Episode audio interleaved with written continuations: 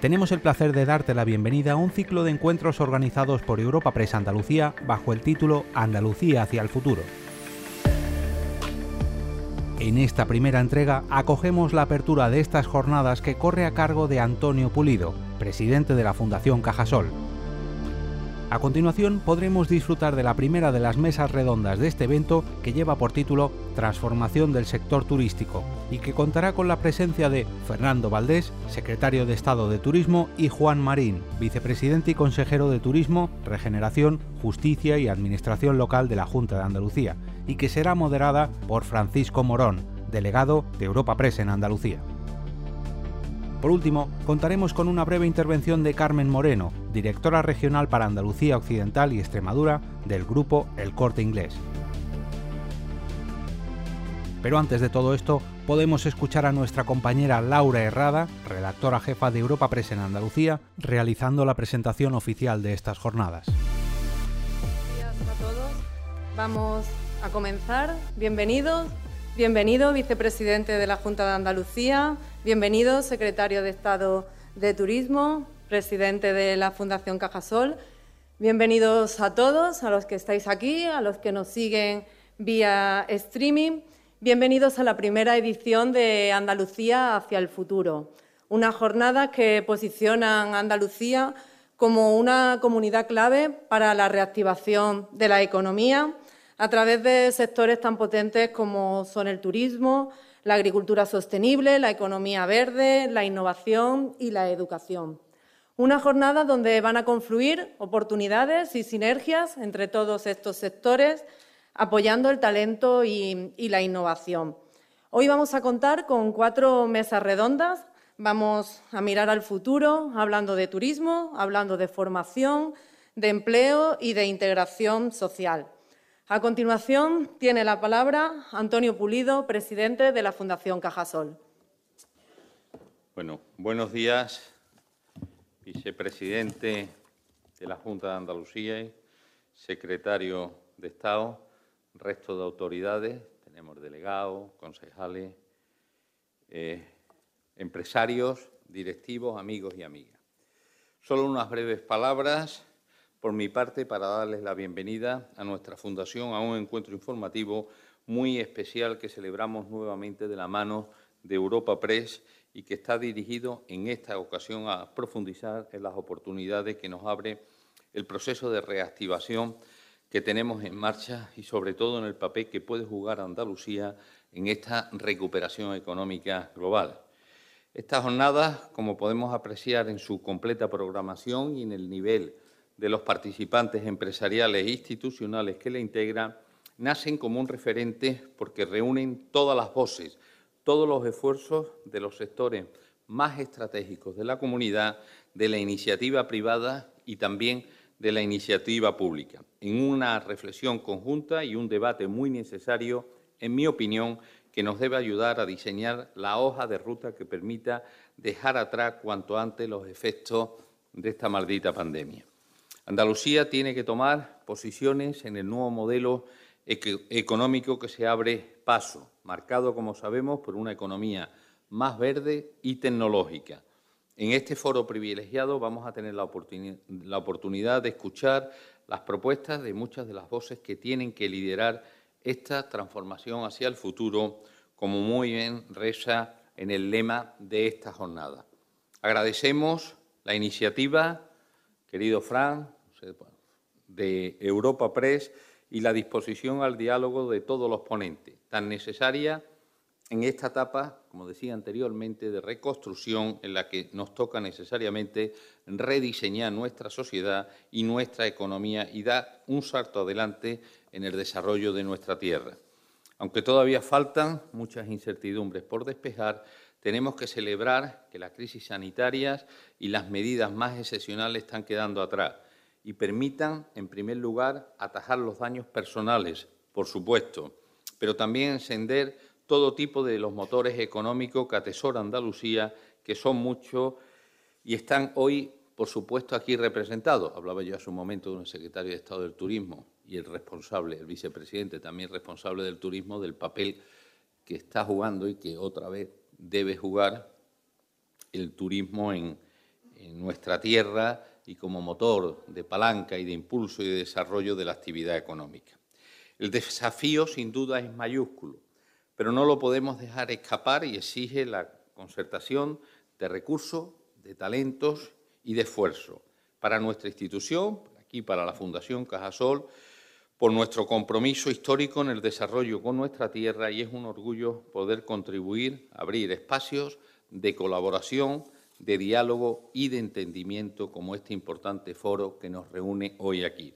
Solo me resta desearle que estas dos jornadas sean muy fructíferas. Muchas gracias a todos los, a todos los participantes y muchas gracias a todos ustedes por su atención. Muchas gracias. Muchas gracias. Gracias por, por esta bienvenida y esta introducción. Os queremos recordar que tanto los que estáis aquí presentes como los que nos siguen vía streaming podéis hacer preguntas en la dirección preguntasandalucía.europapress.es. Y sin más, pues vamos a, vamos a entrar en materia. Vamos, vamos, a comenzar con uno de los sectores más emblemáticos de, nuestra comunidad, el, el del turismo. Vamos a analizarlo mirando hacia el futuro, como bien dicen nuestras jornadas, y lo vamos a hacer a través de dos representantes de la, Administración, tanto de la nacional como, de la regional. En esta mesa redonda que hemos titulado Transformación del sector turístico, contamos con el vicepresidente y consejero de Turismo, Regeneración, Justicia y Administración Local de la Junta de Andalucía, Juan Marín, y con el secretario de Estado de Turismo, Fernando Valdés. Van a moderar sus intervenciones el delegado en Andalucía de Europa Press, Francisco Morón. Buenos días. Muchas gracias. Reitero las gracias a todo el mundo por venir a estas jornadas, por acompañarnos y por escucharnos, que es lo más importante, o sobre todo por escuchar a nuestros invitados. Como han dicho, vamos a empezar por el turismo, que es una de, lo que más peso o de, lo que, de más importantes de cara a la recuperación de la economía en Andalucía hablamos más de un 14% del PIB, el peso que tiene. A nivel eh, de España creo que está sobre el 16 aproximadamente. Por lo tanto, viene al caso ver lo que es esa visión, tanto desde la Comunidad Autónoma de Andalucía como del Estado, y más sobre todo teniendo en cuenta los fondos europeos que tienen que llegar y cómo se tienen que repartir y cómo los empresarios van a poder tener acceso a esos fondos europeos para afrontar esa recuperación y esa transformación, incluso necesaria, que puede necesitar el turismo. Mm, sinceramente, Creo que podemos empezar por cualquiera de las dos personalidades que tenemos. No sé si queremos respetar un protocolo, si no, o si el vicepresidente o el secretario de Estado. Tanto tiempo juntos ¿Quién, ¿quién se atreve primero a, abrir el fuego? A ver, vicepresidente. Bueno, yo, si me lo permitís, en primer lugar, muy buenos días y muchísimas gracias por la invitación a, a esta jornada y poder compartir este rato con el secretario de Estado, con el cual últimamente pues, me veo afortunadamente en muchas ocasiones y siempre hablando de cuestiones que afectan fundamentalmente a este sector. ¿no? Yo, yo me atrevería a decir que el futuro de Andalucía y el futuro eh, del turismo en España, pues evidentemente tiene ahora una gran oportunidad. ¿no? Eh, esa oportunidad ha venido provocada, desgraciadamente, por una situación sanitaria o una pandemia que nos ha hecho poner en el centro de las decisiones, al menos aquí en Andalucía, en el centro de las decisiones a, los empresarios, a los que realmente son el motor económico del sector turístico. Yo incluso, siendo un poco osado, me atrevería a decir que, bueno, que Andalucía es el, es el, origen del futuro del modelo turístico de este país. Eh, y digo eso eh, totalmente consciente eh, de la realidad. a las pruebas me remito. Hablabas de la, del peso que tiene el turismo en nuestro país. Está en torno a un 11% del PIB hasta el 20 de marzo de 2019. En Andalucía era en torno al 14, pero eh, ahora hemos visto cómo la capacidad que tiene el sector turístico y sobre todo el esfuerzo que han hecho los empresarios en nuestra comunidad autónoma durante mucho tiempo y en esta pandemia nos han convertido en ese motor eh, de empleo y en ese motor económico de este país en un momento tan complicado. Tengo que recordar que el 40% del empleo del sector turístico durante los meses de julio, agosto y septiembre, eh, pues afortunadamente se ha creado en nuestra comunidad autónoma. Y esto es fruto, insisto, de, haber puesto en el centro de las decisiones el interés de los autónomos, los emprendedores y los empresarios, que son los que al final arriesgan su dinero para poder generar empleo y riqueza en un territorio. Dicho esto, claro, desde las administraciones, desde las instituciones también tenemos esa responsabilidad de acompañar estos desarrollos, ¿no? Y nosotros desde la Junta, o en este caso desde mi consejería y yo como responsable, pues lógicamente hemos puesto en marcha muchas medidas, muchas reformas que nos han indicado los empresarios. No hay ningún mérito por parte de la Administración salvo escuchar. Escuchar, analizar y poner en valor precisamente sus propuestas con reformas en materia fiscal importantes, también con reformas en materia de simplificación administrativa, a la hora no solamente de facilitarle la vida a los inversores con la figura de los project managers o la declaración de proyectos de interés estratégico, sino también de facilitar y aliviar mucho la carga a la hora del desarrollo de las ayudas directas que en Andalucía, pues como saben, se están pagando y se están eh, llegando a, los bolsillos de nuestros empresarios, sino también eh, con algunas reformas eh, de, pequeñas, de pequeños detalles en algunos decretos que han permitido activar mucha inversión en el sector turístico en nuestra comunidad autónoma. Pongo por ejemplo, y no me largo, para darle también la oportunidad Fernando de que, intervenga.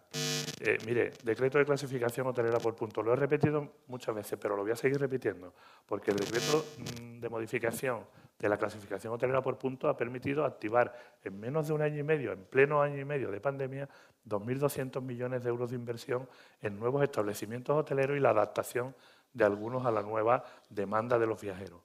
Y el otro decreto, eh, que es el de ampliación de la edificabilidad, de la modernización de la planta hotelera, ha hecho exactamente lo mismo. Está ahora mismo movilizando 157 proyectos. Aquí en Sevilla creo que son 50, aquí la delegada territorial, 57 proyectos en toda la provincia de Sevilla que provocan ayudas eh, no solamente a la planta hotelera, sino indirectamente a muchos sectores de la rehabilitación, de la construcción, de los servicios. En definitiva, eh, bueno, yo creo que estamos creando en Andalucía, afortunadamente en este momento, un Silicon Valley del turismo en nuestra comunidad autónoma que todavía tiene mucho que desarrollar y para eso los fondos europeos nos tienen que ayudar, especialmente cuando hablamos de digitalización, de empresas que apuesten eh, por las nuevas tecnologías y el desarrollo de nuevos productos que le permitan a nuestro sector turístico ser mucho más competitivo. Así que yo creo que el, el futuro va por ahí, ¿no? de centrarnos en los que generan actividad económica, que son los empresarios y de las instituciones, bueno, pues hacer todo lo que esté en nuestras manos, porque muchas veces con un simple eh, acto como es la modificación de una norma, provocamos más inversión que, por ejemplo, con los planes de sostenibilidad, que Fernando sabe perfectamente la movilización que tienen, que en Andalucía van a ser de 209 millones de euros, si no me equivoco, los que vamos a recibir y que vamos a empezar a gestionar a partir del próximo 20 de, noviembre. Señor Valdés. Bueno, yo, yo cifraría un poco el, antes, el, durante y el futuro. ¿no? Además, hablando un poco del, futuro del sector turístico, yo creo que es importante hacer balance de, lo que ha sido el turismo para el conjunto de España y en particular para, Andalucía. Lo primero es eh, que el turismo es fundamental para España y para Andalucía. Es decir, lo ha sido en el pasado. España lleva años eh, como líder en materia de competitividad y como bien decía el vicepresidente, esto no es gratuito, es decir, llevamos años, eh, el sector lleva años desarrollando una infraestructura, eh, una de las infraestructuras más cualificadas del mundo en materia alojativa, una de las, una de las propuestas o de las ofertas más ricas eh, a nivel internacional, no solo como destino vacacional, sino en otros muchos segmentos. Y esto nos permite, bueno, ser optimistas, y así lo están ratificando también ahora los intereses de los inversores en cuanto a la capacidad de recuperación de un sector tan importante. Esto es el antes. El durante es que hemos tenido la peor crisis, hemos sufrido la peor crisis del sector turístico en la historia.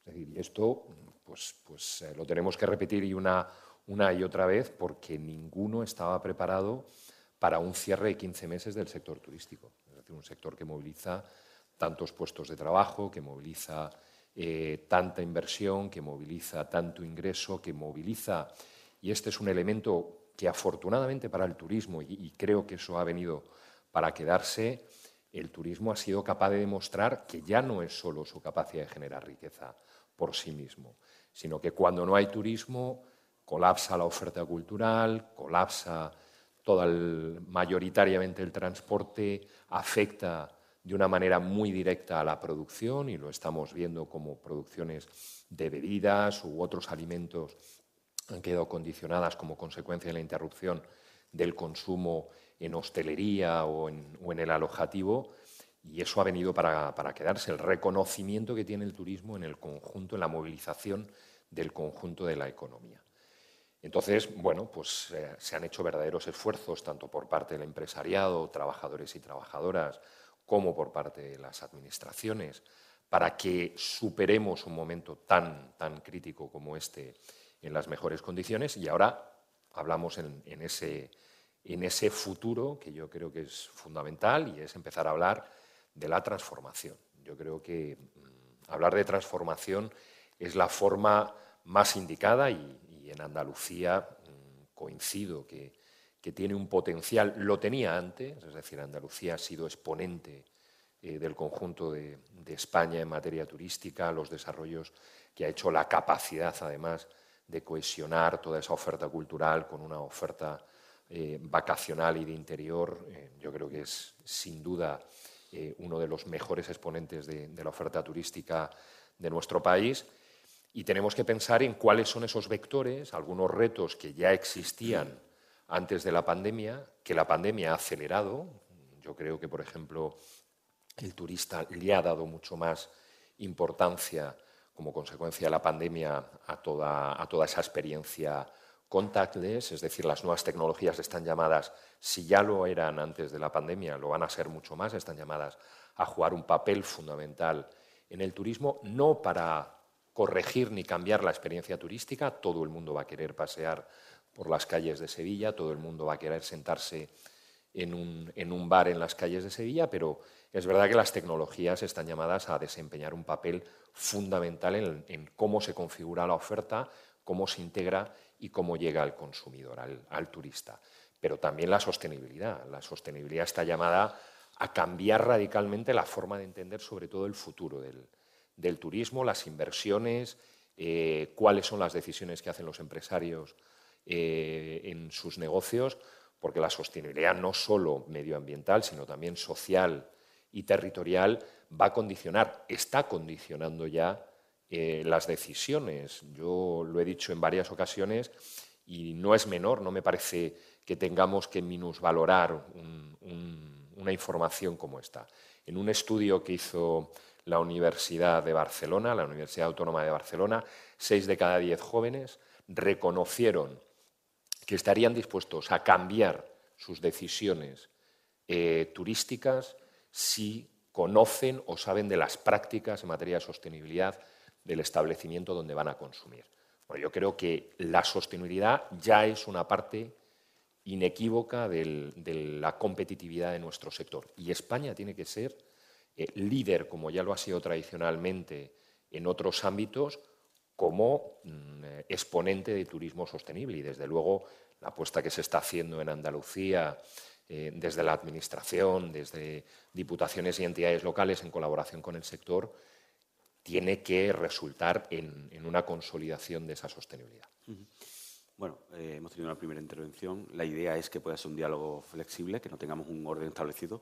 Pero sí que es cierto que el secretario de Estado, el señor Valdés, ha apuntado diferentes cuestiones que me gustaría saber, sobre todo el plan de, modernización del turismo, esa cantidad de ayudas, esos millones que tanto estamos echando falta o que tanto estamos añorando de Europa, cómo va a poder directamente acceder el empresariado a, ellos, qué línea de, colaboración va a haber en ese, sentido.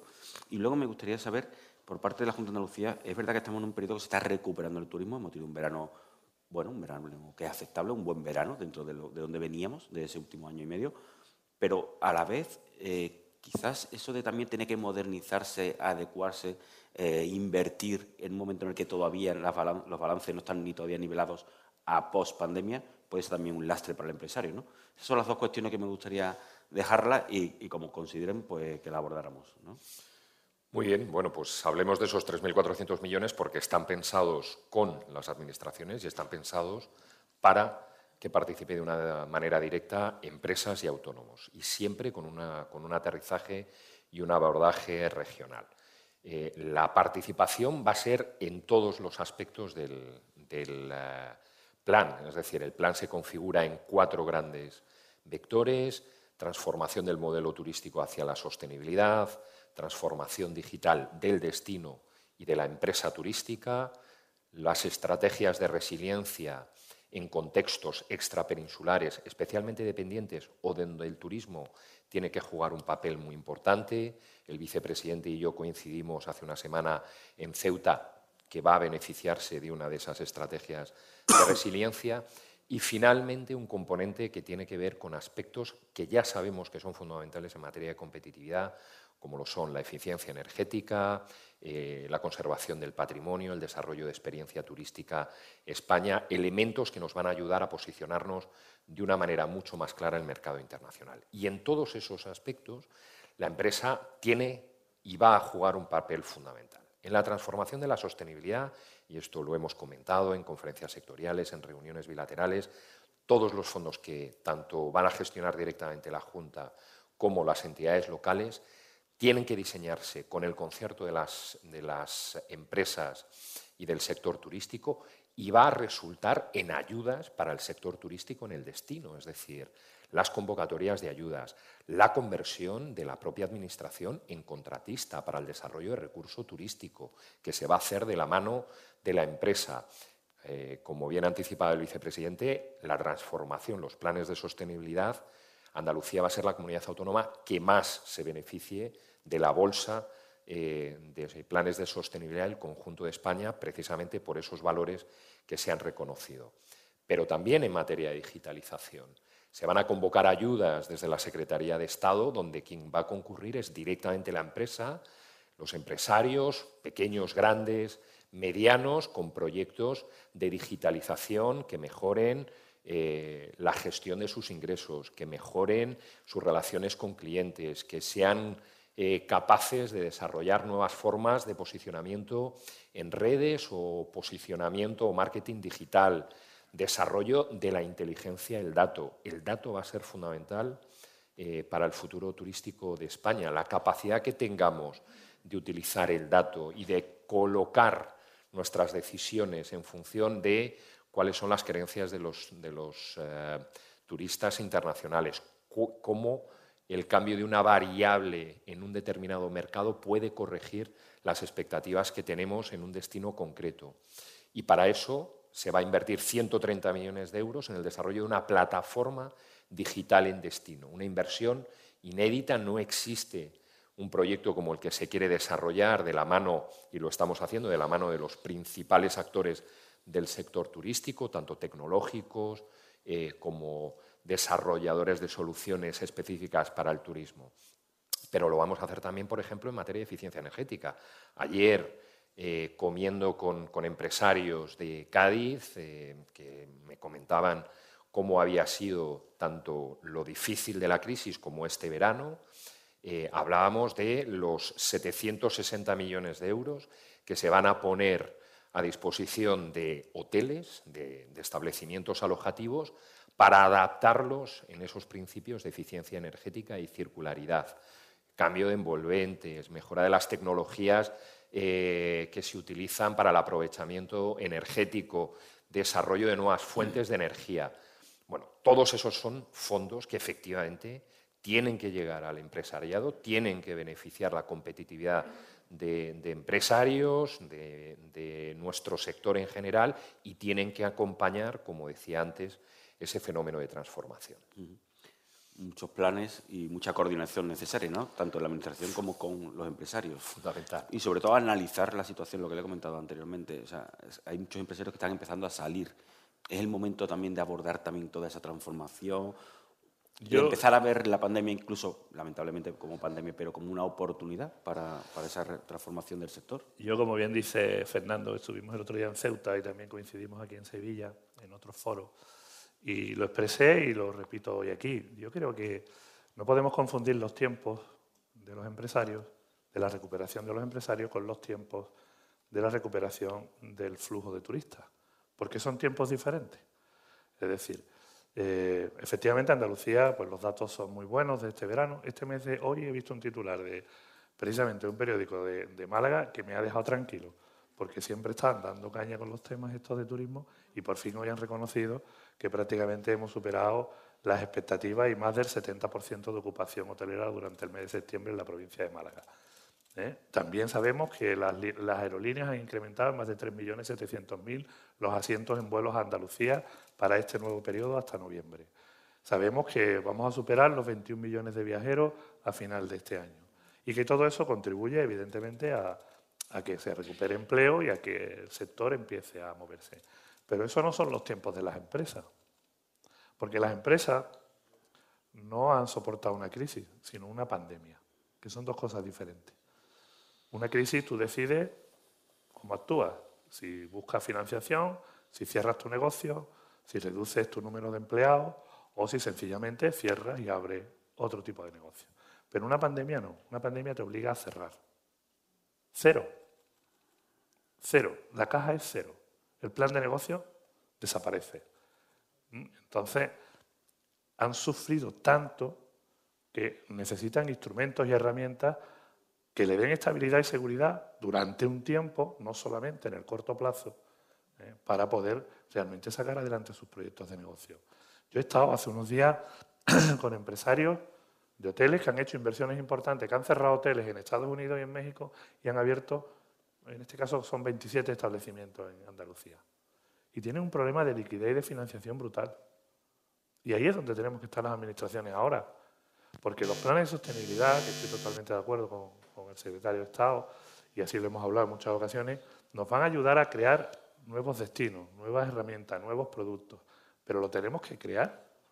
Por darte un dato, en Andalucía, eh, como bien decía Fernando, de esos 3.400 millones de euros de los fondos Next Generation, que hay una parte que va a gestionar evidentemente el Gobierno de España, como bien ha indicado, con esos planes y eh, esas iniciativas que ya están poniendo en marcha, Andalucía nos corresponden corrígeme, ¿eh? creo que son 209.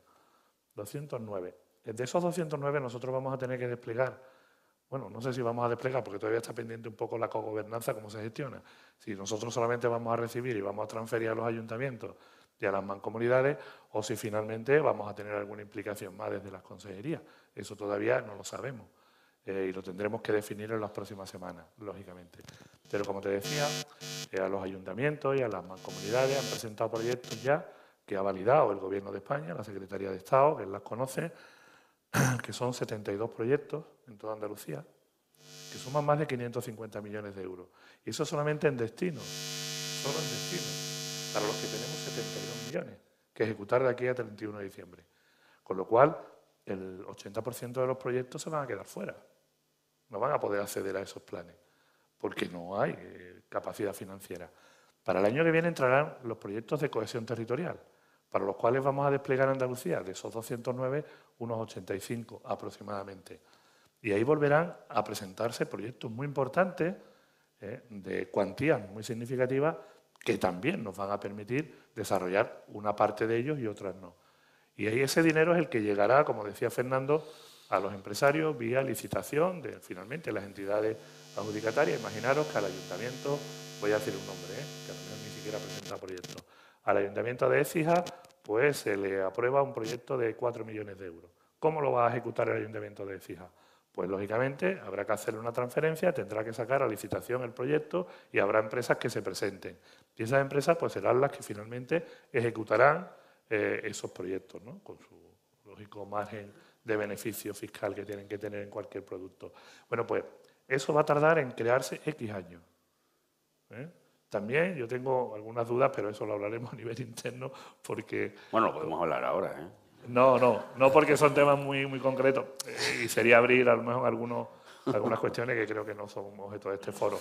Me refiero a que esos planes hay que desplegarlos, pero el empresario que necesita hoy la financiación, ¿qué hace? ¿A dónde acude? ¿O el que la necesitaba ayer? ¿O el que la va a necesitar mañana? ¿Por qué? Pues porque sencillamente con la cuenta de resultados de dos meses y medio de caja, tú no. El otro día hablaba con eh, grupo, lo decía públicamente, por lo tanto lo puedo repetir, eh, con el grupo NH, creo que era, sí, NH, eh, no, el Hotel Colón, ¿de quién es el Hotel Colón? Meliá, perdón, Meliá. Meliá ha perdido 700 millones de euros en un año. no va a facturar 700 millones de euros en tres meses, ni en seis meses, ni en un año. Entonces, ahí es donde yo creo que ahora tenemos que articular herramientas e instrumentos en el corto plazo para que haya futuro.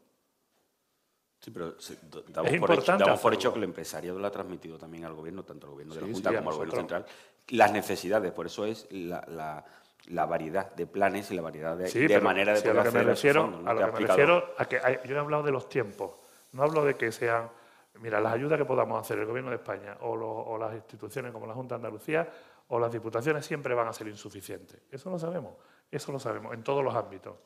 Porque no hay nada, imagínate, el sector turístico solamente en Andalucía ha sido unos 14.000 millones de euros de pérdida y a nivel nacional... 92.000. O sea, 100.000 millones de euros. ¿Cómo se recupera eso con ayuda ni de la Junta, ni del Gobierno de España, ni de ninguna administración? Eso no es verdad. Eso lo tienen que recuperar los propios empresarios. Pero ¿cómo articulamos medidas para que durante este tiempo, por ejemplo, yo le decía el otro día a Fernando en una de las intervenciones, los ERTE, seguridad, estabilidad, Alemania dijo ERTE hasta 31 de diciembre de 2022. Eso da seguridad al empresario y da seguridad al trabajador. Yo también le decía, y sigo insistiendo, y por eso lo he hablado antes, el turismo para mí es un sector estratégico, es una industria y como tal, ahora tenemos que establecer ese marco estratégico, jurídico, financiero, eh, fiscal, eh, con un IVA súper reducido, etcétera, etcétera, durante el tiempo que nuestras empresas tarden en recuperarse porque eso es lo que nos va a garantizar que el turismo siga siendo el motor económico de este país y de Andalucía. Y, eh, señor Bardea, ¿hay capacidad para atender toda esa inmediatez? Imposible. Yo por lo menos no la tengo y no sé si es lo, ha dicho muy bien el vicepresidente, no hay capacidad, pero por ningún, ningún Estado no lo ha hecho Alemania, no lo ha hecho Estados Unidos, no lo ha hecho Reino Unido, o sea, es imposible eh, atender las pérdidas que ha provocado un paro como, como el que hemos tenido, efectivamente, como consecuencia de una pandemia histórica de 15 meses. Ahora, eh, sí se han hecho cosas, sí se están haciendo cosas. Es decir, hablar de futuro, primero, no niega mm, cuál es la implicación real de todas las administraciones, y aquí pongo en valor eh, el, conjunto de medidas desplegadas por el Estado, por las comunidades autónomas, por las entidades locales, solo en eh, en ayudas al sector turístico en sus distintas modalidades desde que empezó la pandemia, se han movilizado por parte del Estado 52.000 millones de euros. Claro, es decir, ¿es suficiente para compensar una situación tan crítica? Bueno, pues habrá quien diga que no es suficiente, pero si sumamos, como bien anticipaba el vicepresidente, las exenciones eh, del esquema ERTE, las prestaciones a los trabajadores, no olvidemos que en el peor momento de la crisis, un millón de trabajadores y trabajadoras del sector turístico estaban bajo el esquema de, expedientes de regulación temporal de empleo, cobrando el 70% de su salario. Y lo que nos ha permitido, y el otro día Financial Times sacaba una, una nota precisamente en esta línea, lo que ha permitido a España en el momento que nuestras condiciones sanitarias, es decir, que España ya es percibido como destino seguro, tenemos una incidencia acumulada de las más bajas de los países eh, turísticos, tenemos al 78% de la población vacunada, somos el país más, más, poblado con más proporción de, población vacunada, lo que nos ha permitido tener un verano como el que hemos tenido. Es verdad que la recuperación del turismo internacional va a ser lento, pero lo que nos lo ha permitido es no haber perdido capacidades industriales como bien decía el vicepresidente. Es decir, no se han perdido capacidades industriales, entonces la capacidad que ya hemos tenido con las bonificaciones que se han dado o las moratorias hipotecarias, eh, con las prestaciones por cese de actividad. Eh, el otro día, de nuevo, el ICO decía que en toda su vida, en toda su vida de financiación, el ICO solo en estos 15 meses había movilizado el 50% de todo lo que ha gestionado entonces el 50%. Estamos hablando casi de 180.000 millones de euros de movilización del Instituto de Crédito Oficial en, eh, coberturas de, préstamos, en líneas adicionales y excepcionales para, para determinados sectores. Bueno, efectivamente, se ha hecho y se sigue haciendo. Es decir, esto no para. Las administraciones mantienen, tenemos que mantener eh, obviamente, los esquemas de colaboración, los ERTES, se ha vuelto a cerrar una prórroga Yo creo que como se tienen que cerrar estos esquemas, con diálogo social, empresarios, agentes sociales y gobierno han vuelto a cerrar una ampliación hasta, hasta febrero del año 2022, donde todo nos indica que 2022 es el año donde más intensa vamos a empezar a notar la recuperación.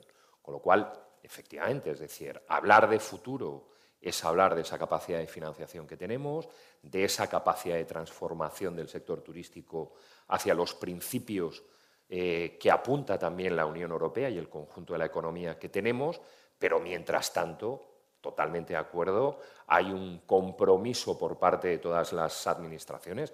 Bueno, aquí estamos dos, pero las entidades locales, todo lo que han hecho para habilitar espacios de terrazas durante toda esta esta excepcional situación para que la hostelería pueda mantener su actividad, todo lo que han hecho en materia de tasas. Es decir, se han hecho cosas para mantener el apoyo, se podrían haber hecho más.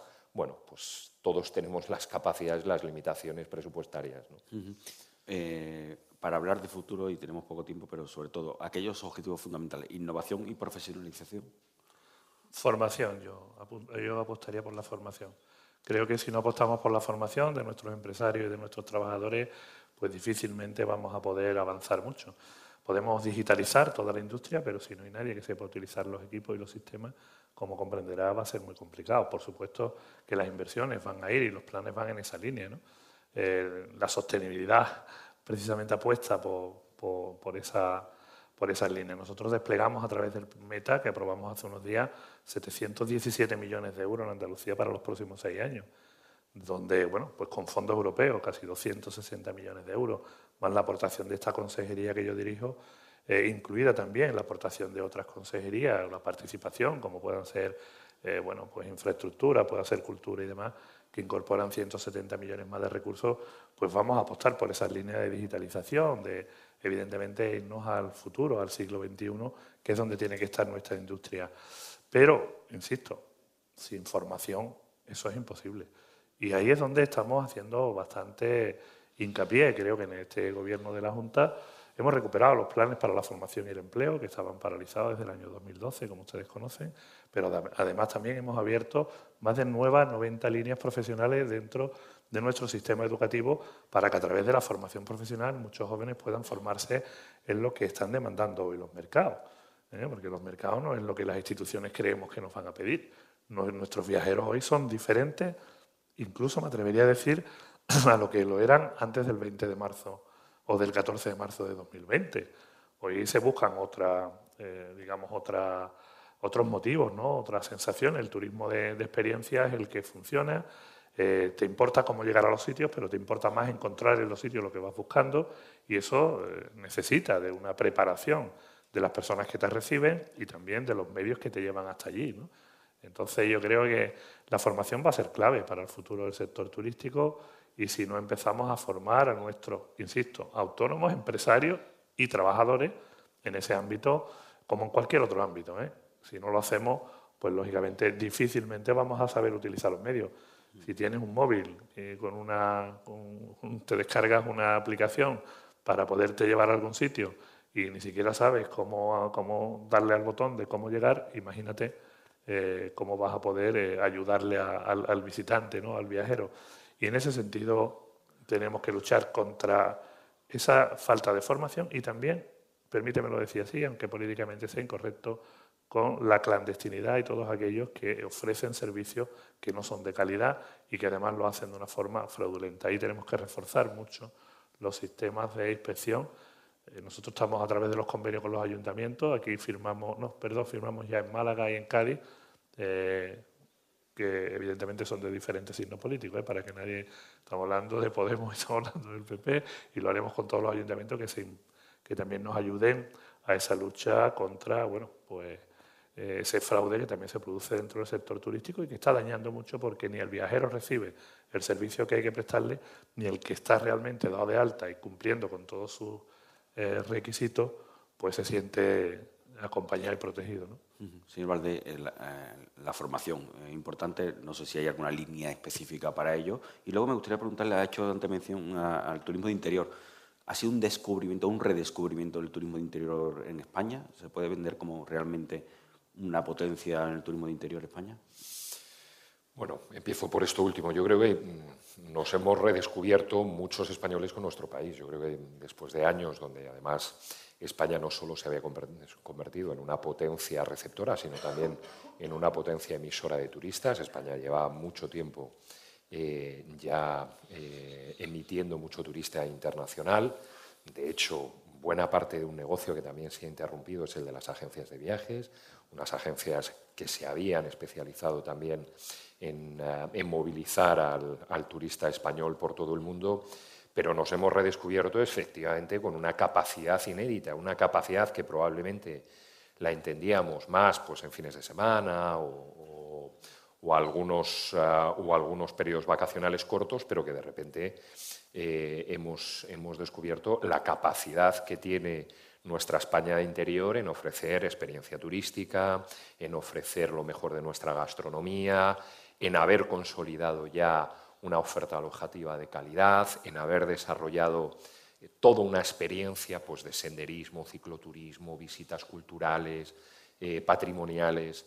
Bueno, yo creo que eso lo hemos tenido, es verdad que hay que ponerlo en valor, porque precisamente lo que nosotros hemos descubierto en estos últimos meses, lo que tenemos que conseguir es que descubran, lo descubran también los, eh, los turistas internacionales, porque eso además va a ayudar en dos retos fundamentales para el futuro, que es la desestacionalización, es decir, cuando consigamos que ese turista internacional no solo venga al destino vacacional eh, concentrado durante los meses de temporada alta, sino que a lo largo de todo, de todo el año eh, se mueva a lo largo de todo nuestro territorio, va a ser mucho más rica su visita y nos va a ayudar a extender y a, promover el sector turístico a lo largo de todo el año y todo el territorio.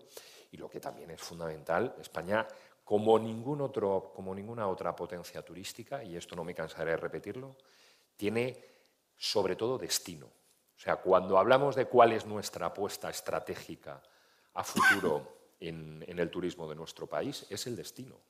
Porque si hablamos de otros competidores en destinos vacacionales, no tienen lo que nosotros tenemos de riqueza de destino. Nosotros tenemos destino de interior, destino urbano, destino patrimonial, tenemos destino vacacional, pero además tenemos un destino vacacional que se está consolidando en mucho más que sol y playa para, eh, turistas que desarrollan otro tipo de actividades en el destino vacacional. Con lo cual, eso fundamental hacer esa apuesta es, fundamental. Y en cuanto a la formación, coincido plenamente. Nosotros hemos habilitado o vamos a habilitar solo en formación de competencias digitales en el sector turístico, porque es verdad que se ha puesto en marcha, ha iniciado el trámite la ley de formación profesional, donde creo que todos vamos a coincidir que necesitamos unir a la formación profesional con el, con el desempeño de las empresas pero en el desarrollo de competencias digitales este plan va a movilizar 53 millones de euros precisamente para lo que el vicepresidente anticipaba.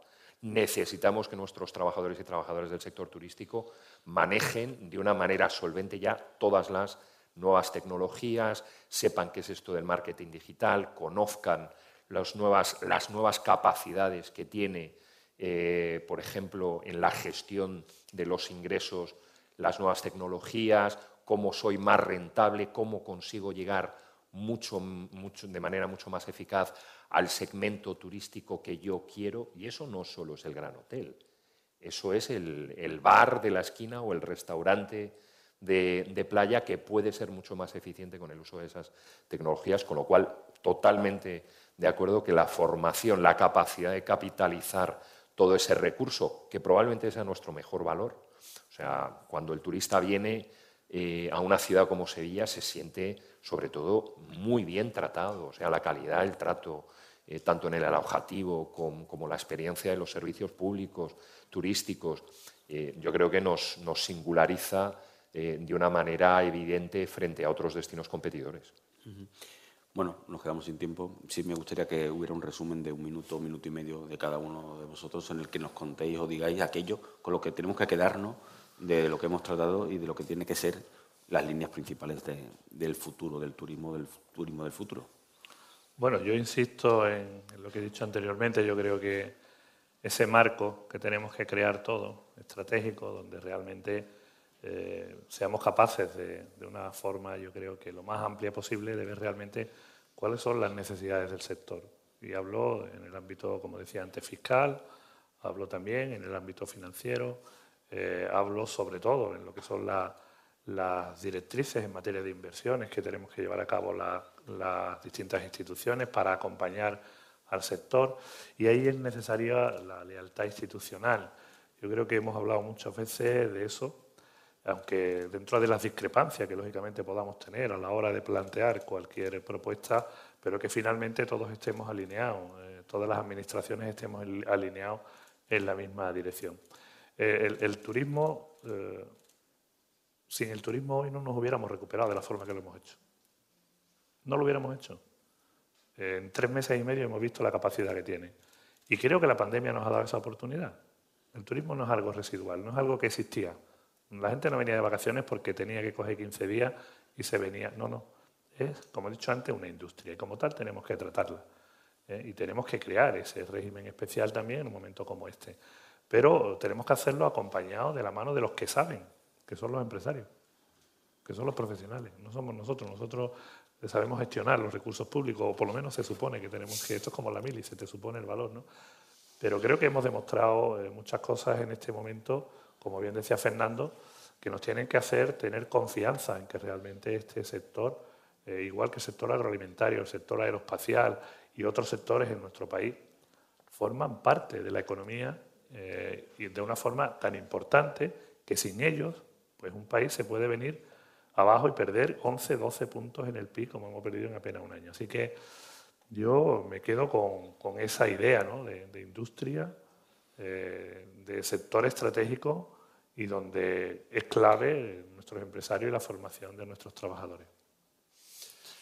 Bueno, pues eh, vamos a coincidir, porque yo creo que hay lecciones que hemos sacado de esta, crisis que nos tienen que ayudar en ese proceso de transformación este, en este futuro del que, del que vais a estar estas jornadas hablando. Yo creo que uno de los elementos, y lo podemos llamar lealtad institucional, eh, eh, cooperación público-público, público-privada, yo creo que es fundamental. Es decir, si algo ha enseñado esta pandemia, y en materia de turismo no es diferente, es allí donde ha habido concierto, consenso, en la discrepancia, en la crítica. Yo creo que el sector privado tiene todo el derecho a, criticar, a cuestionar las decisiones, pero allí donde ha habido concierto, consenso, eh, los resultados han sido mucho más productivos. Y lo decía el otro día el alcalde en, el evento que hemos tenido de Tour España, eh, Juan Espadas decía, el turismo, y estoy muy de acuerdo, el turismo yo creo que con independencia del color político tiene que concitar eh, el, el apoyo de todas las administraciones.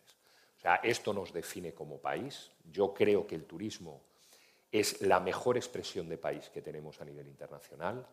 Eh, España es un país que ha sabido en los últimos 35 años proyectarse internacionalmente, pero quien más ha participado de esa proyección internacional ha sido el turismo. La capacidad que nosotros hemos tenido de contar nuestra historia, además una historia nacional, una historia de éxito, una historia en donde nos han empezado a visitar primero unos cuantos y luego 84 millones de turistas internacionales nos han visitado es el turismo.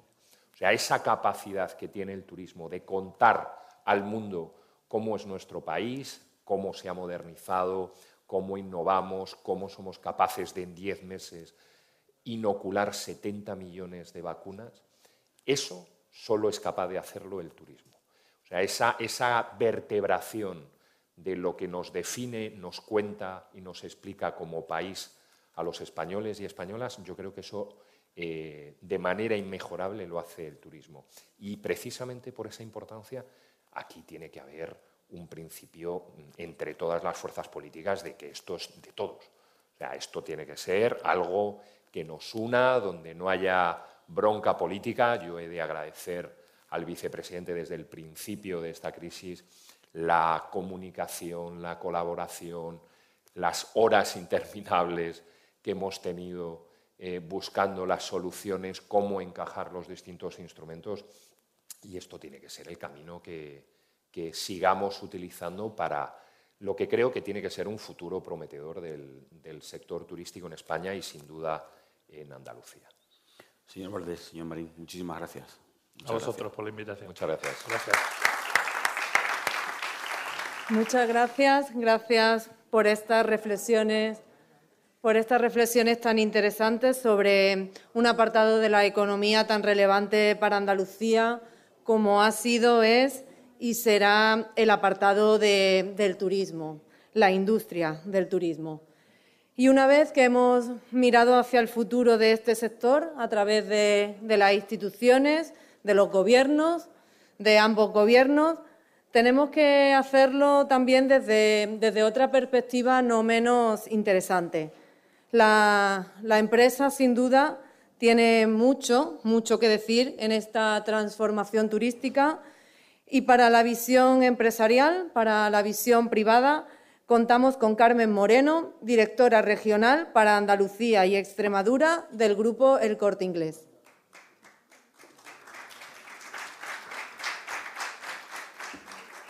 Señor vicepresidente de la Junta y consejero de Turismo, Regeneración, Justicia y Administración Local de la Junta de Andalucía, don Juan Marín, señor secretario de Estado de Turismo, don Fernando Valdés, delegado de Europa Press en Andalucía, don Francisco Morón, presidente de la Fundación Cajasol, don Antonio Pulido, autoridades, señoras y señores, muy buenos días.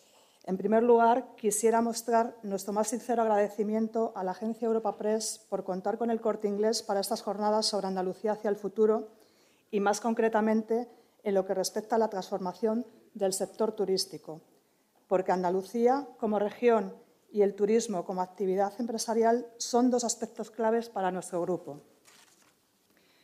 El pasado 8 de marzo, el Corte Inglés cumplió 53 años de presencia en Andalucía Sevilla fue la tercera ciudad española tras Madrid y Barcelona donde se implantaba un centro de nuestra organización.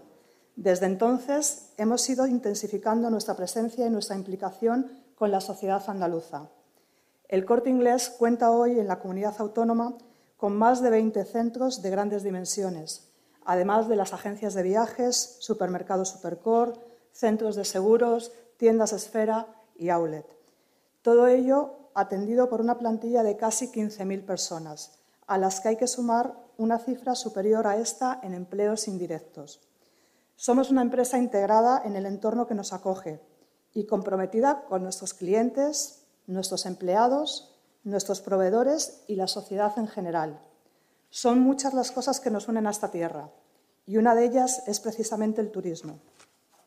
Andalucía ofrece enormes atractivos al turismo internacional que busca ciudades y entornos que rebosan arte, cultura, entretenimiento, buena gastronomía, bellos paisajes, la amabilidad y sonrisa de sus gentes y una oferta comercial adecuada a ese viajero de alto valor que llega más allá de nuestras fronteras. Atraer a ese turista de alto valor que contribuye a generar riqueza en nuestra región es también uno de los objetivos del corte inglés y un aspecto más que nos une a Andalucía. Por ello, hace ya tiempo que trabajamos para que ese turista cualitativo convierta el paso por nuestras tiendas en una experiencia más de la ciudad que visita. Puedo decirles que nuestro Departamento de Turismo Internacional invierte más del 80% de su presupuesto en trabajar con los potenciales turistas en origen, especialmente los procedentes de mercados asiáticos, americano, ruso o de Oriente Medio, es decir, clientes de alto valor susceptibles de ir en aumento que queremos atraer a nuestras ciudades. El pasado año 2020 y este 2021, el COVID nos ha mostrado sin contemplaciones la dependencia que España en general y Andalucía en particular tienen del turismo internacional. La recuperación está siendo lenta y esto se está dejando sentir en numerosos sectores vinculados a la actividad turística. Aunque el turismo nacional ha servido para aliviar el impacto en el alojamiento, en el caso del comercio, donde el gasto proviene del viajero de largo radio, la recuperación aún no ha llegado. Norteamericanos y asiáticos dejan un vacío que no pueden llenar los viajeros nacionales y europeos. De toda esta situación provocada por el COVID debemos salir con más conexiones de larga distancia. El potencial de Andalucía como destino debe verse reflejado en su atractivo hacia viajeros de Asia y América. Tampoco debemos olvidar el Brexit, ya que el tax free de los viajeros ingleses abre una nueva oportunidad para el comercio en España y en Andalucía, La próxima edición de la World Travel Market, que se celebrará en Londres del 1 al 3 de noviembre, puede ser una buena ocasión para que Andalucía se posicione como destino de compras para los británicos, gracias al atractivo añadido del tax free. Ello permitiría, además, incrementar de forma notable el gasto medio diario de los viajeros procedentes del Reino Unido, que en 2019 alcanzó 69,92 euros por persona, es decir, una cantidad sensiblemente inferior a los 78,58 euros de gasto medio diario del conjunto de turistas extranjeros en la región, según datos de la propia Junta de Andalucía. Como grupo empresarial y con el fin de acelerar lo máximo posible la recuperación económica, el corte inglés seguirá impulsando el turismo de calidad, basado en la cualificación de una demanda de alto impacto en la riqueza y el empleo de hecho, somos una de las empresas privadas que más recursos invierte en la promoción internacional, dirigido a viajeros de alto valor. Cada año, nuestros responsables de turismo internacional realizan más de 160 viajes a destinos de largo radio como Rusia, Medio Oriente, Estados Unidos, Latinoamérica y Asia. También tenemos presencia en los aeropuertos internacionales más relevantes, como Shanghái, Pekín, Nueva York o Dubái, entre otros. Hemos establecido líneas de colaboración con algunas de las principales aerolíneas mundiales como Air China, American Airlines, Aeroflot, Iberia o Cathay. Y trabajamos con las mejores agencias de representación en los principales mercados de China, Sudeste Asiático, Brasil, Medio Oriente, entre otros. Como ven, mantenemos, nuestro, eh, mantenemos nuestro empeño para propiciar la llegada de viajeros de alto potencial, porque nos importa el turismo y nos importa Andalucía. Les doy algún dato que ilustra eh, eh, esta, esta aseveración. Desde 2015, el corte inglés ha tenido en Andalucía un crecimiento interanual medio en ventas a turistas extranjeros del 9%, siendo el ejercicio 2018-2019 el año de mayor crecimiento con más del 16%. Recuperar esos niveles de crecimiento es un reto y un objetivo que esperamos compartir. Por último, quiero felicitar a la Junta de Andalucía y a los ayuntamientos de nuestra comunidad por el trabajo que están realizando en este sector y agradecer de nuevo a Europa Press en Andalucía las organizaciones de estas, de estas jornadas. Muchas gracias a todos. Muchas gracias, señora Moreno. Qué importante la visión de una, de una empresa señera en el sector turístico, que además además le importa, le importa Andalucía. Muchas gracias. Ahora vamos a pasar a un tiempo de descanso. Las azafatas les van a acompañar a la tercera planta para un coffee. Despedimos esta entrega de Hacia el Futuro, invitando a todos nuestros oyentes a descubrir el resto de episodios de este podcast, así como los distintos programas del catálogo de Europa Press a través de europapress.es barra podcast. Recuerda que todos ellos están disponibles en las principales plataformas de podcasting.